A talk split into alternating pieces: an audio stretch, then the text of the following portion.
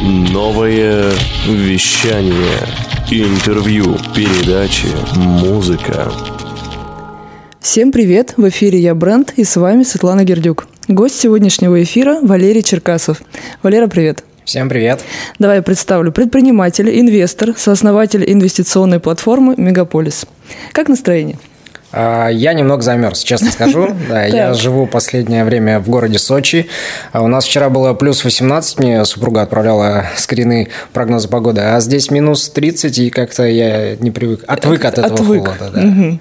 А, Ты знаешь, мы живем в Сибири, и все равно я могу сказать, что мы как-то все не можем привыкнуть к 30-40 градусам, а вся зима была такая вот бодрая в этом смысле. Я знаю, что ты приехал на рабочую, ну, с рабочим визитом, скажем так, да, в рамках которой пройдет э, встреча сегодня вечером в отеле «Азимут», да?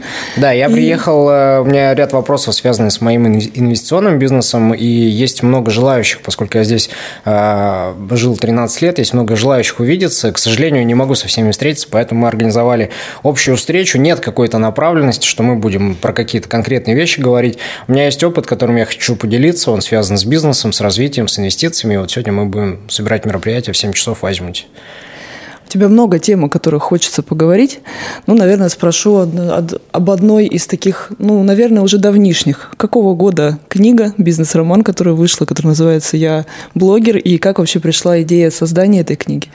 Так, ну я, я так понял, мы будем сейчас разговаривать в, э, в формате направления э, развития личного бренда, блогов. Вот э, сразу хочу сказать, что эта книга, она не является каким-то инструментом для развития личного бренда. Это скорее такой э, позыв э, реализовать себя творчески. То есть ты, когда занимаешься бизнесом нон-стоп, 24 на 7, несколько лет подряд, а, у тебя в голове формируются какие-то идеи, которые бы ты хотел реализовать независимо от коммерческого результата. А, К таким идеям относится как раз-таки книга «Я блогер», к таким идеям относится клип, который мы сняли для федеральных музыкальных каналов а, «Манекены». И это вот э, желание просто, просто попробовать и посмотреть, что из этого выйдет. То есть творческая реализация. Да. Да, Причем получилось неплохо, да. Книга издалась э, вместе с э, АСТ. Э, Мы напечатали 2000 экземпляров. И на сегодня, насколько я знаю, продажи, ну, практически все продалось. Ну, или где-то на складах лежит у магазинов. То есть, в принципе, имеет смысл поговорить о том, чтобы увеличить тираж. Э, Возможно, мы к этой теме еще придем.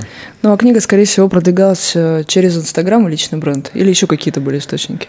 Э, Изначально была идея продвигать через офлайн рекламу. То есть у меня один из бизнесов – это сеть медиаэкранов, и мы планировали размещать э, наружную рекламу там, где находятся книжные магазины.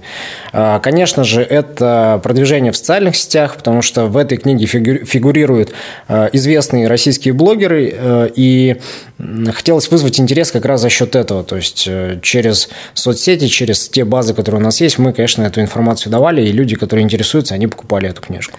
Это какие-то узнаваемые личности? Да, да, вы все их знаете, да. Но я вам не скажу, потому что, чтобы узнать, нужно прочитать книжку. Обязательно. Причем книга, там есть и реальные моменты, и, э, соответственно, вымышленная линия, поскольку это, это роман.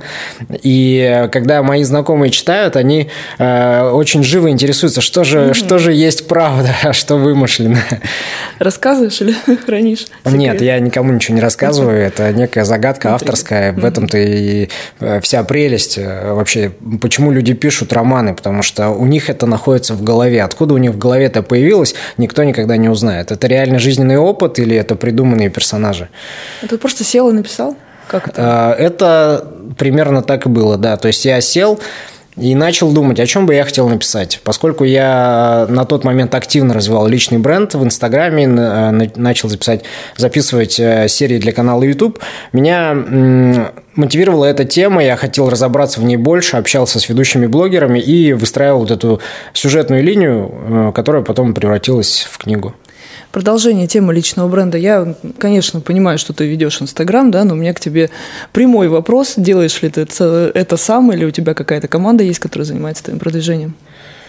Безусловно, есть команда, и я даже могу перечислить э, конкретных людей, за что они отвечают.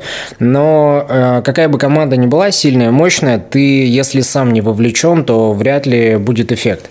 Опять же, я общаюсь со многими ребятами, у которых миллионы подписчиков, и я не встречал ни одного успешного блогера, у которого бы э, все делала команда, то есть который относился к этому как к некой автоматизированной системе. Нет, э, это трансляция твоих мыслей, ценностей, поэтому да, могут какие-то технические вещи делать э, специалисты. Например, у меня есть человек, который помогает мне монтировать сторис. А, на сторис часто надо накладывать текст, и если ты сам будешь механически эту делать работу, ты не будешь успевать угу. какие-то основные ключевые свои действия выполнять. У меня есть э, человек, который следит за статистикой и аналитикой. То есть каждое действие, которое мы делаем в Инстаграме, например, коллаборация с другим блогером, либо таргетированная реклама, мы должны понимать, сколько у нас стоит показ, сколько стоит подписчик, а в конечном итоге сколько стоит клиент в те проекты, которые я транслирую через свой профиль. И вот эту аналитику важно а, отслеживать, иначе, иначе непонятно, зачем все это. То есть каждый Мног... кейс, да, подвергается анализу. Конечно, да. Многие думают, что блогером быть это, ну, это прикольно, да, много людей.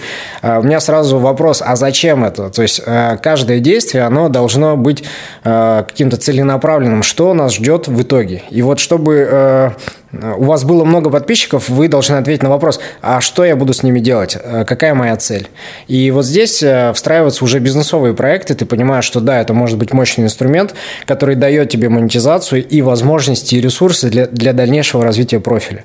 То есть такая замкнутая цепочка. Ты делаешь блог, чтобы подкрепить свои проекты, ты делаешь проекты, чтобы делать свой угу. блог. Ты можешь назвать себя блогером? Я думаю, да. Угу. Это ощущение, понимаешь? Это не какой-то статус, а, который тебе приписал кто-то со стороны или ты сам. Это твое восприятие, ощущение. То есть я не испытываю дискомфорт, когда а, мы, например, находимся в окружении ребят, я достаю камеру и начинаю что-то на нее говорить. То есть это, это уже мышление блогера. Это не, не а, так, что я придумал это заранее и выстроил какую-то среду под эту ситуацию. Нет, я просто взял и почувствовал, что вот сейчас мне надо что-то сказать ну, своей аудитории. Ты так в этом живешь. Да? Ты заходишь, берешь камеру и начинаешь снимать. То есть можно чувствовать себя блогером там даже с тысячей подписчиков и просто транслировать свой образ жизни Я уверен, органично. что не имеет значения, сколько у тебя подписчиков. Иногда и тысяча подписчиков – это мощнейший ресурс. Опять же, э, смотря, что это за люди, какая целевая аудитория. Вы знаете, э, два года назад еще был тренд, многие раскачивали свои профили с помощью э, такого инструмента, как гивы. И мы могли видеть аккаунты с десятками, сотнями и миллионами подписчиков. Но что по факту с этими профилями, они сейчас неэффективны. Если ты не будешь тратить огромные деньги и бюджеты на таргетинг внутри в своей аудитории, то это бессмысленный аккаунт. У меня был такой аккаунт. Э, я не так давно переехал на новый аккаунт. Э, прежде у меня было 200 тысяч подписчиков, сейчас у меня 10 тысяч подписчиков, но их меньше, но они эффективнее. Это моя аудитория, это вот э, люди, которых я могу назвать своими, потому что они схожи э, по ценностям, они понимают, что я делаю, и что я делаю, и откликаются на какие-то мои запросы. Ну, то есть это осознанное было решение для того, чтобы охват повысить? Да, да, у меня сейчас охваты примерно такие же, какие были на том старом аккаунте. А, по поводу бюджетов, которые необходимо вкладывать в развитие своего аккаунта и личного бренда. Разные мнения абсолютно. Кто-то считает, что это очень дорого, кто-то считает, что вообще не нужно никаких денег вкладывать. Можно ли залететь в топ вообще без э, какого-то большого бюджета, как ты считаешь? А, начну с того, что я не знаю, что такое залететь в топ. Это как? я знаю, что такое залететь, да, вот э, когда ты случайно что-то не контролируешь. Здесь ты все должен держать на контроле. А, я не верю в эти истории, что там ты попал куда-то в топ и стал от того еще более узнаваем. Нет, это системная работа каждый день, и на нее нужно тратить не только время, но и деньги. Если денег нет у человека, да, он просто тратит больше времени. Но я рассматриваю продвижение себя как э, бренда э, в концепции бизнеса. То есть я понимаю, что э, есть принимающая воронка, так скажем, да, это моя страница, посадочная страница для трафика, и мне нужно откуда-то брать этот трафик. Если я внешне не привлекаю людей, работаю только с одной и той же аудиторией, то ну, это неэффективно. То есть постоянно нужна а, свежая аудитория, а для этого нужно тратить деньги, к сожалению. Но если вы зарабатываете, если у вас есть четкий продукт, вы можете посчитать, сколько стоит подписчик, сколько приносит вам в итоге подписчик. Если а, цифра, баланс этот положительный, то там уже не стоит вопрос, дешево или дорого. Ты просто начинаешь планомерно заливать новую аудиторию и зарабатывать на этом. Те, кто только начинает заниматься Инстаграмом, у них э, паника по поводу того, что нужно столько всего сделать, во всем разобраться, много нюансов. Давай, можешь просто вот коротко сейчас сейчас такой некий чек-лист э, для новичков, что делать для, для тех, кто только решил продвигаться. Ну, вот прям по пунктам. Окей, а, ну я еще скажу такую вещь. Вот смотрите, э, у меня 10 тысяч подписчиков, я не знаю, многие, наверное, сейчас слушают, думают, да это же немного, ну как бы mm-hmm. даже как-то смешно, да. Смотр, слушает блогер-миллионник и думает, о чем он говорит вообще. Но есть люди, у которых 300 подписчиков, они думают, что 10 тысяч это, это, это безумно много, да. При том, что охваты в сторис каждый день меня смотрят там по 3, э, по 5 тысяч человек каждый сторис просматривает. Это очень много для такого аккаунта.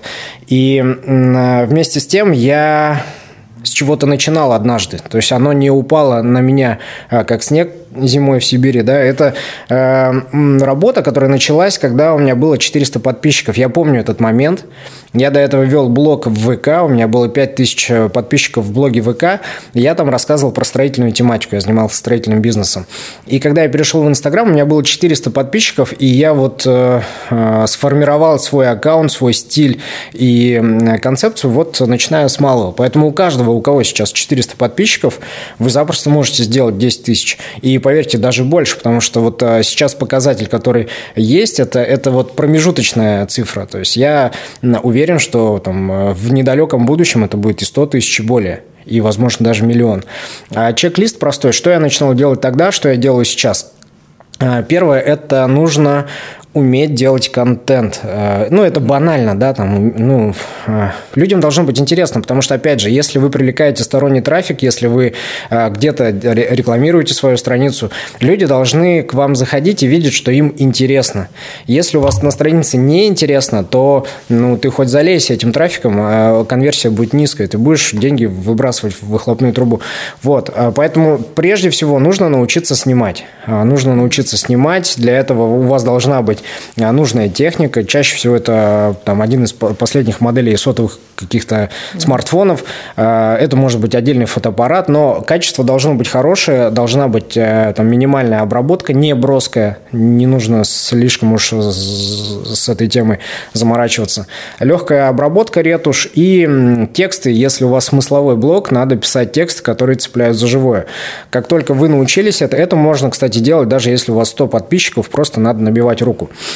И бесплатно. Да, это бесплатно. Как только вы этому научились, вам э, нужны знания по продвижению аккаунта. То есть вы, э, ну, я рекомендую пройти какое-то обучение, либо найти человека, который поэтапно расскажет, что нужно делать. Э, самые популярные источники привлечения э, новых подписчиков – это реклама у блогеров, это различные коллаборации, то есть там вдвоем, втроем можно делать это в пятером и так далее. А это таргетированная реклама, это, возможно, участие в эфирах на радио и в различных подкастах. Это тоже элемент пиара, который активно помогает мне продвигать свой личный бренд. И, к, к слову о том, что команда, вот, да, я там перечислил несколько человек, у меня есть еще отдельно пиар-служба, которая занимается вот э, интеграциями в СМИ. Это происходит нативно, и со стороны это незаметно, но на самом деле это, опять же, системная продуманная работа. Ну ладно, возвращаемся. Мы начинаем с самого малого. На старте это не нужно, но любые ресурсы, где вас могут увидеть, услышать, узнать, они помогают также продвигать ваш личный бренд. Я уверен, что сейчас люди, которые послушают этот эфир и поймут, что да, что-то интересное сказал, вы не поленитесь, найдете меня по имени и фамилии в социальных сетях. Так это и работает. Поэтому для старта вам а, не нужно большие бюджеты, вам нужно просто больше больше энергии и э, больше вот желания разобраться, да, то есть чтобы контент заходил, чтобы люди подписывались не потому, что вы э, заливаете всюду рекламу, да, а потому что вы интересны. Спасибо большое, по-моему, очень доходчиво. А как ты относишься к такому инструменту, как ТикТок? Это такая боль для, для, для, тех, кто продвигается вот в моем возрастной категории, да, в моей категории. ТикТок – это все-таки вот сеть, как мы привыкли э, видеть, да, для совсем уж молодежи. Это, это не так, это миф, безусловно, но а, подавляющее большинство успешных блогеров сейчас в ТикТоке – это ребята там, до 18 лет. А, достаточно посмотреть топовые рейтинги. И я, когда смотрю тот контент, который набирает огромное количество просмотров, ну, у меня идет нестыковка. Вопрос. Да, знаете, есть такой что? термин конгруентность, когда mm-hmm. внутреннее соответствует тому, что э, снаружи. И вот э, я как представлю, что я сейчас буду ТикТоки снимать в такой форме, ну, меня немножко передергивает, потому что все-таки э, соцсети – это инструмент, это не самое главное. Самое главное – это ты. И все, что ты транслируешь, это, это можно использовать как инструмент. Поэтому пока я не вижу себя в ТикТоке, но, возможно, пройдет немного времени, и точно так же, как раньше я смотрел непонимающе на Инстаграм или на YouTube, э, возможно, ТикТок поменяется в моем представлении, я начну также что-то ну, либо снимать. сам ТикТок как-то трансформируется немножко, да? Конечно. Перейдет в какие-то другие формы. Да, ну это же бизнес, и он э, течет туда, где аудитория, туда, где деньги, где потенциально большие рекламные бюджеты, и не замечать возрастную аудиторию неправильно. То есть в свое время да, появится аудитория, которая будет смотреть именно интеллектуальный ТикТок. Я в этом не сомневаюсь. Это точно так же, как э, раньше снимали различные пранки на YouTube, а сейчас там можно найти очень много обучения. И ТикТок тоже во что-то такое превратится. Я уже сейчас замечаю, что некоторые эксперты начинают выходить на ТикТок и снимают уже не челленджи, а какие-то ну, интересные свои, э, интересный свой и контент. это тоже смотрят. Да, это тоже набирает просмотры, и в этом направлении, возможно, мы поработаем чуть позже, когда э, меня будет удовлетворять все, что происходит в Инстаграме, на Ютубе, и э, следующая платформа – это, возможно, ТикТок. Ну, еще буквально коротко, ты просто затронул сейчас этот канал, канал YouTube – достаточно сложный, многими желаемый, но как его реализовать вообще непонятно, насколько снимать должно быть серьезное экспертное видео, и вообще многим кажется, что это прям вот целая система, как вот мы сейчас с тобой здесь находимся, здесь много оборудования, все вокруг там камеры, свет. Надо ли это для Ютуба или можно, в общем, как-то расслабиться, поставить камеру и просто попробовать? А, нету правильного ответа, я считаю, что обе позиции, они имеют место, и я начинал YouTube как раз э, с того, что снимал качественно, старался э, угнаться за тем качеством, которое есть э, на каких-то бизнесовых каналах. Э, я много времени тратил на съемку, искал команды, у меня работали люди. В общем, бюджет был на старте, там, не знаю, чтобы только начать снимать, я потратил 500 тысяч на оборудование и на, на команду где-то столько же. То есть около миллиона я потратил в первый год, наверное, работы, и это ни к чему не привело. То есть, да, хорошая картинка, да, качественный контент, как мне кажется. Но аудитория это, этого не разделяет. И аудитория движется по своим принципам и правилам. У меня был опыт, я снял э, музыкальный клип. Это э, съемочная студия «Здоровый ангар», где 60 человек на съемочной площадке, где э, исполнительный продюсер, режиссер, человек, который отвечает за кастинг, отвечает за внешний вид актеров. В общем, это сложный технический процесс. И, опять же, я его не снимал э, с позиции, что вот сейчас сниму и стану супер успешным. Нет, это э, мой опыт, который я дальше могу трансформировать. Почему я написал книгу? Вот я блогер, да, вот тоже задумка какая была, мотивация. Я хотел снять фильм по этой книге. То есть я хотел сделать что-то типа да? осовремененного Духлиса. И более mm-hmm. того, эта книга сейчас лежит у возможно, я надеюсь на это. По крайней мере, обещали передать Саше Петрову. Я видел его в главной роли. Это там совсем недавно был самый кассовый актер. Опять же, кто-то его любит, не любит, но тут э, продюсерское мышление предпринимателя включается, да, что если актер кассовый, то э, есть больше шансов у фильма. И я прям продумывал, как я буду снимать. И когда я снимал клип, я думал о том, что мне нужен этот опыт э, для того, чтобы снимать потом серьезные работы вплоть до художественного фильма. И вы знаете, даже когда клип вышел на YouTube, ну, он не взлетел. Ну да, там есть 300 тысяч просмотров, но как бы э, этого было мало. Другие были и тогда же? я понял, да, и тогда я понял, что, э, наверное, не контент важен с точки зрения качества, а э, его уникальность и регулярность. Вот, тогда я сделал э, проект на YouTube, называется «Инвест Шоу. Деньги мегаполиса». И я старался каждую неделю два раза выкладывать новостные какие-то сводки, э, видео про бизнес, про инвестиции. И тогда опять пошел небольшой рост. Но он такой маленький, что э, еле заметен. И сейчас вот завтра у меня съемка. Я возобновляю вот э, линию инвест-шоу в выпуске каждую неделю. То есть YouTube любит, когда регулярный контент. И если у вас есть своя аудитория, то, ну, допустим, в Инстаграме, то вы можете постепенно, потихоньку ее переливать, да. делать э, рекламу на самой площадке YouTube и в конце концов малыми шагами прийти к своей цели. Ну что ж, пожелаем э, удачи книги, экранизации. Будем ждать обязательно. Пойдем в кино. А, значит, вот как раз тема инвестиции. Я знаю, что ты закончил архитектурно-строительный институт в Новосибирске, верно? Да, я учился здесь с 2005 года, а, закончил с красным дипломом. Я был неплохой специалист, а, ну, потому что уже после выпуска я работал ведущим инженером, проектировал а, металлические каркасы зданий сооружений. Вот. Спустя небольшое время я поработал в найме. Ну, я работал со второго курса, и после выпуска уже через два года я решил открыть свою проектную организацию. Вот, это интересный кейс, поскольку за несколько лет э, мы выросли в строительный холдинг и запроектировали ряд таких знаковых объектов, как э, Челябинская ГРЭС, Вольский цементный завод, некоторые э, конструктивные элементы мы там проектировали. У меня в штате работало порядка 40 инженеров, еще человек 20 на аутсорсинге. То есть это была такая быстро растущая компания. Я становился лучшим молодым предпринимателем России. Mm-hmm. Однажды я даже в Новосибирске висел на доске почета, моя организация.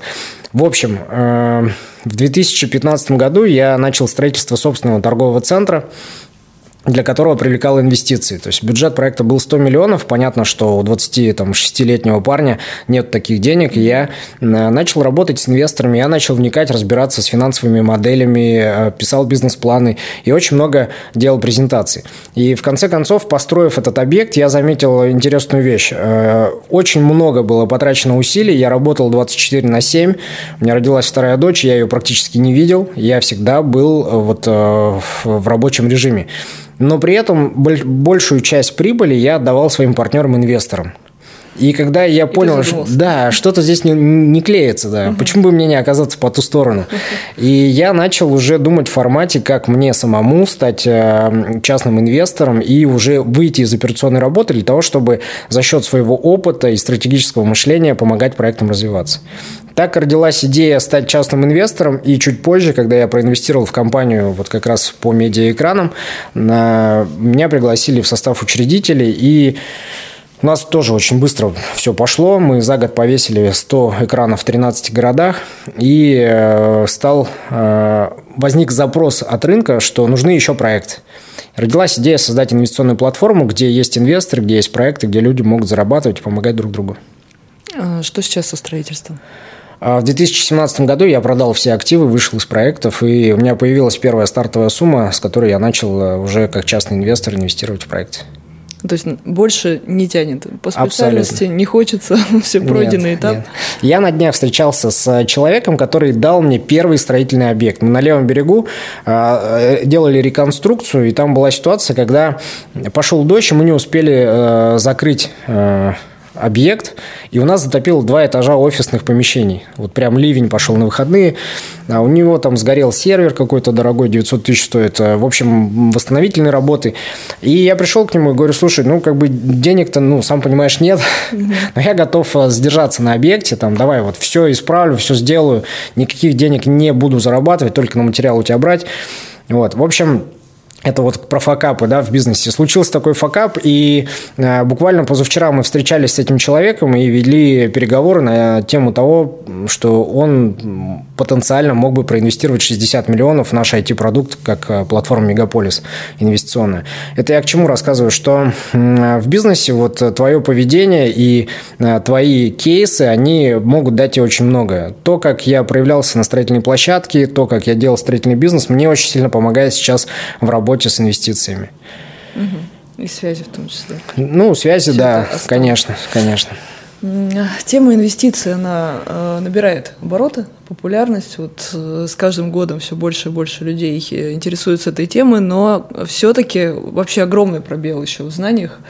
Э, и как с чего начать, как с этим разобраться? Может быть, что-то поподробнее про платформу Мегаполис? Что такое платформа Мегаполис? Это три составляющих. Первое – это отбор бизнес-проектов. То есть у нас есть э, ряд проектов, которые наши аналитики, я в том числе, э, отбирали, и которые мы считаем перспективными с потенциалом. А на сегодня у нас в пуле есть медиакомпания, вот сейчас идет реструктуризация, мы э, на этапе, э, скажем так, такого роста, перехода в акционерное общество, где э, дальнейший шаг – это выход на фондовый рынок. На сегодня капитализация около 300 миллионов у этого бизнеса и потенциал вырасти до миллиардной компании. Вот. Хотя в моменте мы испытываем кризис, у нас 2020 год был очень тяжелый, собственно, почему мы начали реструктуризацию, мы продали часть бизнеса, и сейчас с тем партнером, кому мы продали часть своих экранов, мы делаем такой крупный проект. Вот. А еще один проект у нас – это механические самокаты в центре Москвы, самокат-шеринг. Есть еще одна компания, третья, в которой мы проинвестировали, это компания Рушеринг, это электросамокаты в парке ВДНХ. Если смотреть весь флот, у нас порядка наверное, 600 самокатов в Москве, и ну, это достаточно а, крупный парк. Вот. А, у нас был опыт, мы запускали продуктовый магазин «Фасоль». Он у нас не пошел, мы его закрыли, списали убыток в несколько миллионов, и сейчас ведем переговоры с «Фасолью» о том, чтобы доработать их франшизную модель и уже ну, структурированно привлекать деньги в управляющую компанию, не в конкретный магазин, а в управляющую компанию. Вот. Но пока это на паузе проект. Сейчас у нас есть стратегия IPO, тоже тоже такая тема популярная, э, модная, современная. Э, доходность на уровне 100 годовых, и у нас там портфель около миллиона долларов на сегодня. Есть еще э, идея в ближайшее время запустить аренду элитных автомобилей в Москве. Это премиум-класс, машины которых пока еще нет в России, но есть желающие на них покататься первыми. В общем, тоже сейчас формируем пул. И вот что мы делаем? Мы собрали эти проекты, это первая часть, да, то есть у нас есть проекты. Вторая часть. Мы собрали инвесторов, которым интересно вместе с нами инвестировать в эти проекты. На сегодня это 250-300 человек – которые уже с нами вместе. И а мы понимаем, что этих людей прибавляется все больше и больше, и для удобства коммуникации как раз мы сделали личные кабинеты в мобильном приложении. Это как раз третий пункт, собственно, Мегаполиса. Это мобильное приложение, IT-решение, которое упрощает и помогает людям а, быстрее вникать в суть инвестиций и делать правильный выбор в пользу проекта. С какой стартовой суммой можно зайти? 407 тысяч рублей. Четко. Да, это по сегодняшнему курсу, возможно, когда эфир выйдет в записи, например, mm-hmm. у нас эта сумма поменяется, поскольку мы привязаны к курсу доллара. Но сейчас минимальный вход у нас в стратегию IPO – это 5 тысяч долларов идет на баланс, на депозит, и 500 долларов – это комиссия за вход в стратегию, за нашу работу. Друзья, сегодня эфир 11 февраля. Уточним. Курс доллара 74 рубля. Скажи, пожалуйста, какие российские компании в портфель входят? А, российские компании, ну, по сути, все, э, или ты про IPO? Я про IPO, да. IPO мы российские компании не рассматриваем. Единственная компания mm-hmm. в портфеле, которая вышла на американском э, фондовом рынке, это компания Озон. А все остальные компании исключительно американские. Мы а, покупаем компании на этапе, когда они только выходят э, на рынок, становятся публичными. В день компания может вырасти на 15, 30 или даже 300 процентов. Почему стратегия высокодоходная? Потому что мы как раз отсматриваем и анализируем те компании, которые взлетают. Э, это, как правило, сектор биотех, э, финансовые технологии, IT. Это вот, ну, то, что вот в последнее время, последний год очень хорошо отработало. Вот. Есть также вторичные бумаги, какие-то фонды, э, ликвидные инструменты. Но это уже детали, я не буду погружаться. В общем, мы профессионально формируем портфель, и хороший результат у нас. Э, статистика по прошлому году. Инвесторы на руки получили 100%. Я считаю, что это потрясающий результат на фоне того, что реальный сектор у нас просел в прошлом году. По поддержке российского предпринимательства, как это сейчас выглядит? Я не верю ни в какую поддержку. Угу. Я не верю в бизнес. Почему я ушел из стройки? Потому что я не верю в бизнес, который завязан на госконтракты. А, я верю в открытый, честный рынок, когда у тебя много пользователей, потребителей, ты а, можешь быть гибким, ты можешь а, делать то, что считаешь правильным. Почему мы делаем IT-продукт в надежде, что нашим продуктом будет пользоваться много людей? Потому что так мы не будем зависеть от какой-то единой компании. У меня сейчас проект, я участвую в буткемпе от Сбербанка, проект называется Сбер 500, и мы отбираемся, там было 600 проектов на старте, сейчас уже около около 300. В итоге отберут 25, которые будут, э, которые будут поддерживать Сбербанк. И вот э, претендуя на, на одно из этих мест, э, я все-таки опасаюсь, думаю, а нужен ли мне Сбербанк? Угу. Ведь, по сути, у меня компания, которая привлекает инвестиции. Я могу привлечь любую сумму, необходимую для развития. И вот когда у тебя есть реально качественный продукт, есть аудитория, то, может, тебе никто и не нужен в виде там э, какой-то крупной компании, госконтракта или поддержки от государства. Поэтому поддержка – это такое, это всегда палка с двумя концами. Вроде бы и хорошо в моменте, но потом, Неизвестно, может быть, да. Когда ты все успеваешь? Просто столько направлений, да, я знаю, что есть еще что это хобби или что это какие-то экстремальные вещи, э, участие во всевозможных вообще различных э, мероприятиях, связанных именно с экстримом. Э, это для тебя что? Преодоление себя, закалка, возможность потом решать вот так вот просто любые проблемы в бизнесе. Ну, когда вот это вот уже все совершил, кажется, что, ну, уже все по плечу. По поводу того, успеваю, когда я все успеваю. Да я не успеваю, я такой же человек, как и все, да. Я сегодня лег в полчетвертого, проснулся в 8, потому что в 9 начались первые встречи, и так в таком режиме я работаю последнюю неделю. А еще не перестроился с московского времени, работаю допоздна, но с утра есть запланированные встречи. Я не успеваю, это нормально, то есть mm-hmm. надо просто просто смириться, что ну, никто, нет человека, который бы все успевал. Э, во-вторых, я работаю такими спринтами неделю, максимум две. Вот сейчас я в командировочном режиме, семья у меня в Сочи. Я знаю, что мне еще надо выжить из себя максимальный результат за три дня, потом я приезжаю и э, смотрю со своего стула рабочего вдоль, в, вдаль на море и просто несколько дней отдыхаю в таком формате. Вот. А касаемо экстрима, это как раз то, что помогает все успевать. То есть, э, если у тебя тебя нет энергии, то ты ну, будешь не то, что не успевать, ты еще при этом чувствовать себя некомфортно будешь. Если у тебя э, энергии через край, то неважно, устал ты, э, чувствуешь себя плохо, или у тебя там что-то с настроением, ты просто топишь на всех парах, и ты не, ну, не обращаешь на это внимания. Как раз для этого э, мне просто жизненно необходим экстрим. Я люблю горы, я был на Килиманджаро, на Эльбрусе, на Казбеке. Э, я участвовал э, в разных марафонах и э, ультрамарафонах. Одной из последних я бегал по горам в в Сочи 10 часов э, пробежал 52 километра с подъемом э, почти в 2 километра. Э, это жесткие испытания, и самое сложное испытание было, там, помимо различных айронменов, которые я проходил, было испытание, это эко-челлендж. Это самая сложная гонка в мире на 700 километров на Фиджи, где мы преодолевали дистанцию на разных ну, не только пешком, на разных плавучих средствах, на велосипедах и так далее.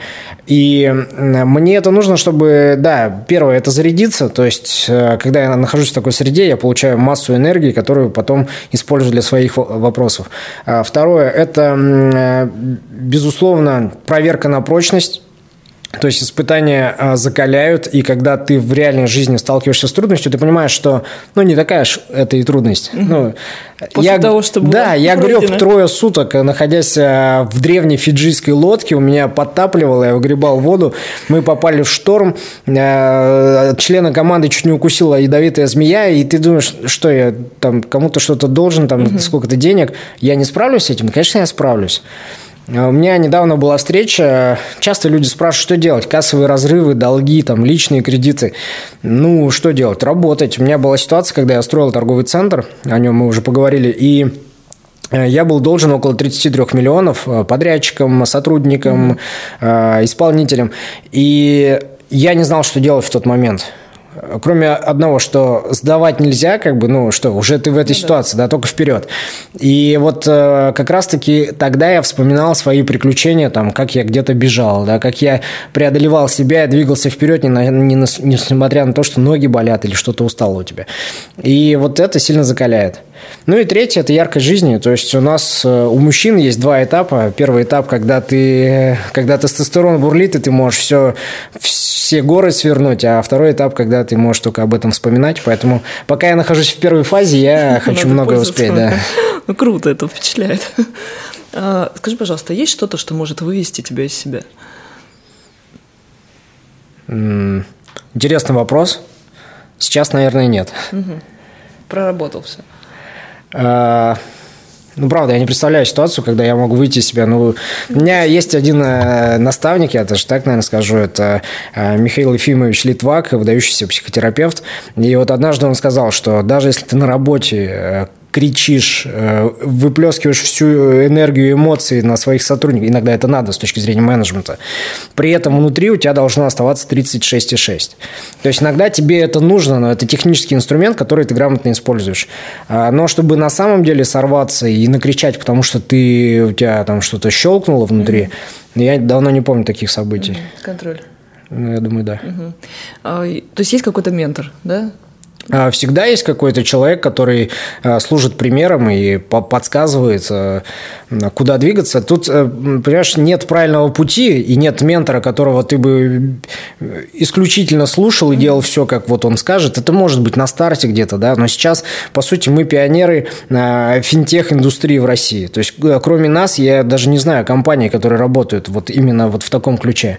Поэтому спросить у кого-то совета профессионального, ну, крайне сложно, вот, чтобы тебе маршрут нарисовали. Но собрать мнение там у 5-10 экспертов в разных отраслях, там банковский сектор, IT, э, э, инвестиции, и потом составить свой маршрут, вот это да, и этим я, конечно, пользуюсь. Я общаюсь очень много с кем и э, пытаюсь брать максимум от каждого. Ну, тут хочется спросить, конечно, где ты сам черпаешь всю эту информацию, и, знаешь, там обычно спрашивают, не знаю, какие книги ты прочитал, что на тебя повлияло? А, сейчас расскажу про книги, но вот по поводу экспертов и наставников я такую вещь сейчас скажу. Она может быть не в плюс городу Новосибирску, но, возможно, кому-то даст толчок. Однажды я принимал решение уехать из этого города, и одна из самых весомых причин была то, что здесь мне было сложно от кого-то взять информацию. Угу. То есть я уже ну, вышел на тот уровень, когда от меня ребята просят что-то, и я даю с удовольствием, но самому мне где-то присосаться да, к какому-то ресурсу и взять новую информацию, опыт.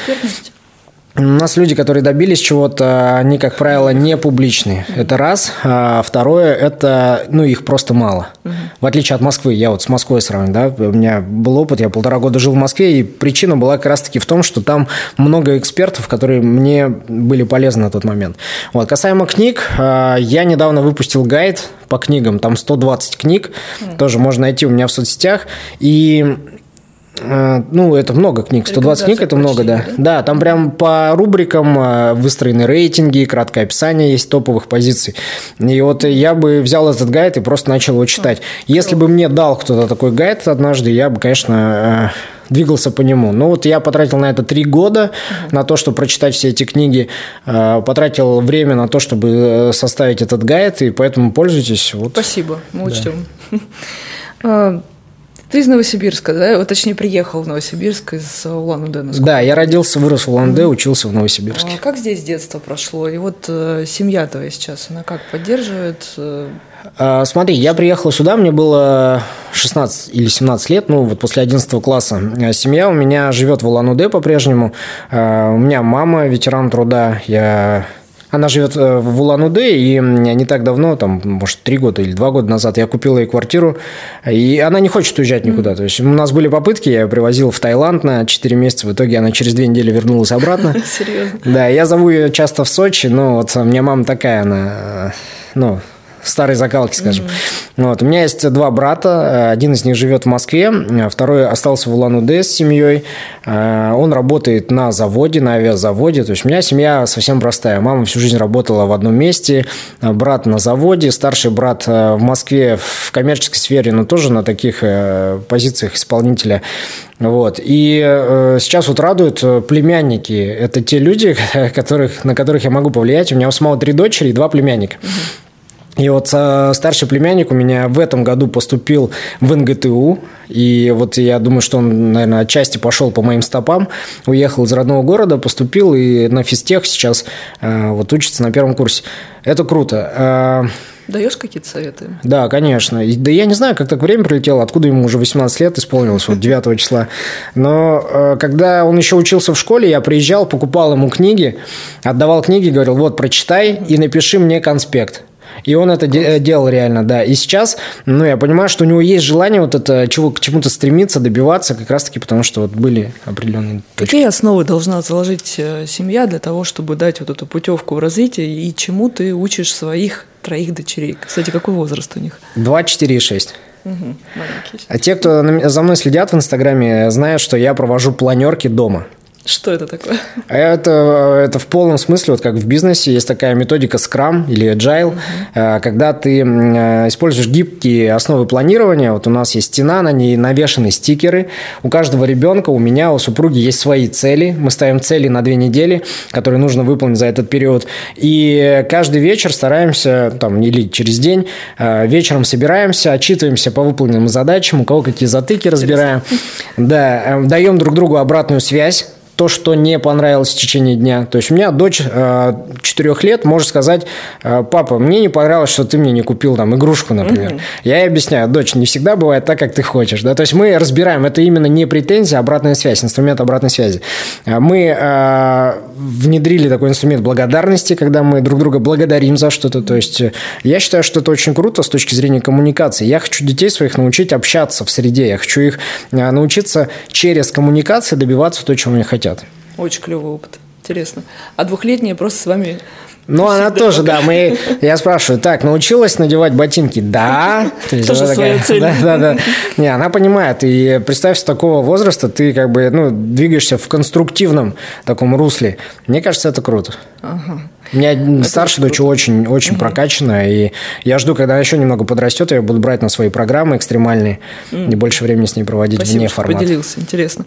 Скажи, а ты любишь хайп? Вот что это за история про собственные выборы на вечеринке, день рождения? Расскажи поподробнее.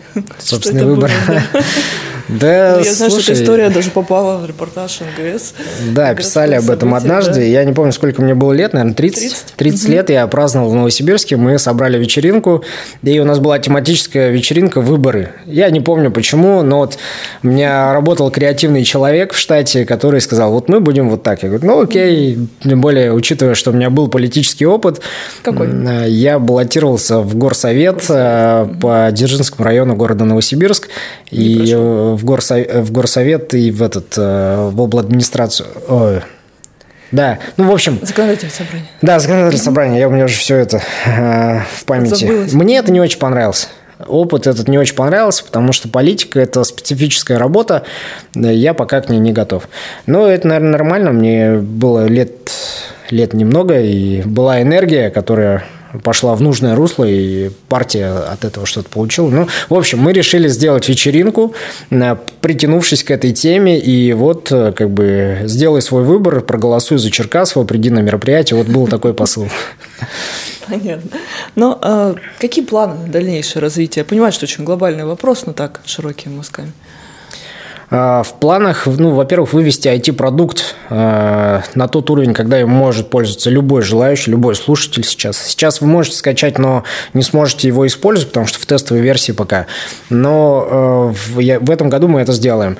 Соответственно, капитализация проектов, то есть у нас есть четкие э, критерии, по которым можно мерить твою успешность как инвестиционной компании, это капитализация. Э, ну, вот у нас в пуле несколько проектов, я хочу, чтобы два из них вышли на капитализацию больше миллиарда рублей. Пока рублей. Ну, так, промежуточный этап, скажем. Mm-hmm. Вот. А по личным целям, ну вот у нас 21 марта в Крыму будет забег на 26 километров, э, трейловый забег. А через неделю там же будет забег на 48 километров. А это такой э, старт сезона. В этом году я хочу пройти полную дистанцию Ironman э, пройти дикую сотку. Есть такая дистанция у нас под Новосибирском, 100 километров. В общем, вот есть спортивные цели. Ну, есть личные семейные цели, о которых я пока не буду mm-hmm. рассказывать. Mm-hmm. А, много поговорили и про работу, и про личное, ну, так просто блиц-опрос, да, давай пять самых любимых дел, от которых ты получаешь кайф. А, пять любимых дел. Да, Слушай, блиц не получится, я не знаю. Ну что, я люблю общаться с людьми. Меня заряжают люди, когда они энергичны. Я люблю общаться. Раз. А, люблю выступать, соответственно, это то, что даже. А, я люблю ощущение, когда ты что-то сделал, несмотря на то, что. Что к этому отнести? Спорт. Вот иногда лень вообще. Ну вот э, сколько бы я там не бегал, не занимался, иногда так э, ломает идти в зал, но когда ты это сделал, это кайф. Это второе. А, третье – это а, творчество. Вот мне нравится то, что мы делаем, и я это тоже отношу к творчеству. А, третье – это а, а Пирожное Наполеон на, на цирке. Люблю сладости, да. Четвертое – это Удобные вещи, угу. удобные, функциональные, комфортные, классные, красивые вещи. И пятое – это, это а, вопрос то, что заряжает. А чего кайф ну, э, ну, это семья пусть будет, угу. да. Пусть она не на последнем месте, наоборот, в первых угу. числах, но я очень сильно заряжаюсь от общения с детьми, от uh, пребывания в семье. Ну вот и получился, в общем-то, блиц-опрос. Ну да. А, большой загруженный график, много всего. Вот если бы была возможность провести день вот идеально, он, он бы какой был? но он бы ничем не отличался от всех остальных. Угу. Я считаю, что каждый день идеальный, и когда э, у меня список задач на день, я сажусь вечером и вычеркиваю то, что мне удалось сделать. Вот идеальный день, когда у тебя все пункты вычеркнуты. Да, вот прям ручкой, да. И, ну, я бы вряд ли что-то поменял. В принципе, когда я устаю, я могу себе позволить какие-то элементы отдыха, и больше мне не надо. Есть у тебя личный секрет успеха? Расскажи о нем. Я ем энерджи диет. Так, сетевой тут под конец. Да нет, ну какой секрет успеха? Их несколько. Питание – это раз – Безусловно. То есть надо следить за тем, что ты ешь. Не всегда получается. И вот у нас на столе стоят сладости, я на них поглядываю. Так, люблю сладкое, но вот надо контролировать себя. Второе – это твое ресурсное состояние, которое зависит от здоровья и спорта. То есть э, здоровье вот в формате э, контроля своего здоровья. Я написал э, последний пост как раз по теме чекап здоровья. Вот я сюда приехал, одна из целей – это по, по здоровью сделать кое-что. И спорт туда же относится. Третье – это люди. Не общайтесь с теми, кто отнимает энергию. Общайтесь только с теми, кто дает вам энергию. Ну и все этого достаточно. Ну что ж, я даже, наверное, не буду затрагивать тему сетевого, да, она такая, мне кажется, обширная, объемная. Да нет уж, давай затронем. Да, давай, пару вопросов. Не, на самом деле, я, я вообще нисколько не стесняюсь того, что я э, классный сетевик, да, как бы это ни звучало пафосно. Я пять лет э, нахожусь в сетевой компании, но дело даже не в том, что у меня там масштабные результаты в этой компании, просто тот навык, который я получил, я очень успешно внедряю в свои традиционные проекты. Точно так же, как и бизнесовый навык, я внедряю э, в сетевые проекты проект. И вот у меня концентрация трех сильных компетенций. Это три кита, на которых стоит весь мой результат, результат сегодняшний. Первое – это компетенции бизнеса, второе – это инвестиции и компетенции в этой сфере. И третье – это сетевые компетенции. Вы не найдете ни одного, ну, может, найдете за редким исключением, а, сетевика, который занимался бы собственным бизнесом, потому что успешные сетевики обычно зарабатывают очень неприличные деньги, и им, в принципе, нет а, запроса на что-то что делать свое. Я вот такой фанатик, я люблю работать и люблю раз, развитие в традиционном бизнесе, поэтому, несмотря на то, что у меня большие результаты в сетевом бизнесе, я продолжаю совмещать эти направления. То есть и сейчас получается совмещать сетевой бизнес со всеми? Да, да. Ну, смотрите, вот э, у инвестора мышление какое? Есть набор проектов в портфеле. Угу. Каждый из них приносит э, деньги с э, соответствующими затратами временными и финансовыми. Сетевой, вот если э, по-честному, он на сегодня один из самых эффективных проектов, потому что я денег туда практически, не, ну, не практически, я их не вкладываю, и времени практически не вкладываю, при этом э, финансовый результат очень большой. Это как-то нужно было выстроить? Конечно, первые 2-3 года работал работал очень Прям серьезно на результат, как и в любом деле. Ну, то есть все равно посоветуешь. Даже сейчас заходить спустя столько времени. Ну, смотрите, нет, ну вы э, Свет, смотри, ты задаешь вопрос о том, что вот некоторые думают, что много денег на продвижение, там 20-30 тысяч, когда мы говорим про бюджет рекламный. Но если нет этих денег, где их взять? Угу. Какие есть э, варианты? Создать собственный бизнес быстро? Извините, риски большие, сложно. А, привлечь инвестиции? Ну, вряд ли кто-то даст. Третье, заработать самому. Где заработать? Если есть другие варианты, доступные и такие же комфортные, быстрые, без проблем. Но сетевой – это один из вариантов, когда ты можешь прийти, сделать результаты, потом за счет этого результата потянуть все другие свои сферы. Ну и до сих пор не поздно это делать. Я считаю, нет. Угу. Просто иногда ощущение, что там все. Никогда не поздно. Это, это все меняется, тренды меняются. Пять лет назад говорили, что поздно, угу. прошло пять лет, ну, только рост. Инстаграм, да? Да. Несколько лет назад говорили, что уже нет смысла в него заходить, а он все еще растет и радует. Пока вы так говорите, другие люди заходят и получают результат. Это точно. Ну что ж, Спасибо большое за интересное, насыщенное интервью. Может быть, еще пару слов для наших радиослушателей, пожеланий каких-то? Да, я хочу пожелать, чтобы у вас было много энергии, потому что это, это важно. Когда ты бьешься за результаты, я не знаю, у всех же свой характер, да, вот у меня такой характер. Я э, охотник на мамонта, да, как раньше выходили, охотились на мамонта, я вот своего мамонта хочу завалить. Мне нужно много энергии. Я понимаю, что если у каждого человека будет э, настрой получать эту энергию и биться за результаты на высоком подъеме, подъеме, то у нас просто условия вокруг будут фантастические. Бизнес будет развиваться, все будут улыбаться, потому что будут состоятельные. Все будет классно. Поэтому, друзья, делайте фокус на то, чтобы быть энергичными, а, ставьте цели, общайтесь с нужными людьми, кушайте правильную еду, и все у вас будет хорошо. Спасибо большое за такое позитивное интервью. А, прощаемся. Надеемся, что в Новосибирске будешь еще, и мы сможем снова пообщаться. А, с вами была Светлана Гердюк. А, и помните, если ты не бренд, то ты не существуешь. Всем пока. Пока-пока. Эй, слушай больше передачи выпусков на Liquid Flash. В крутом приложении. И... Кто сказал, что это саунд А ну-ка, парень, покажи. Прическа и осанка выдают к тебе бандита. Ты ведь знаешь, где вся истина зарыта. Так расскажи другим, это что ли приложение Soundstream? Так твоя мама слушает там Liquid Flash. Раунд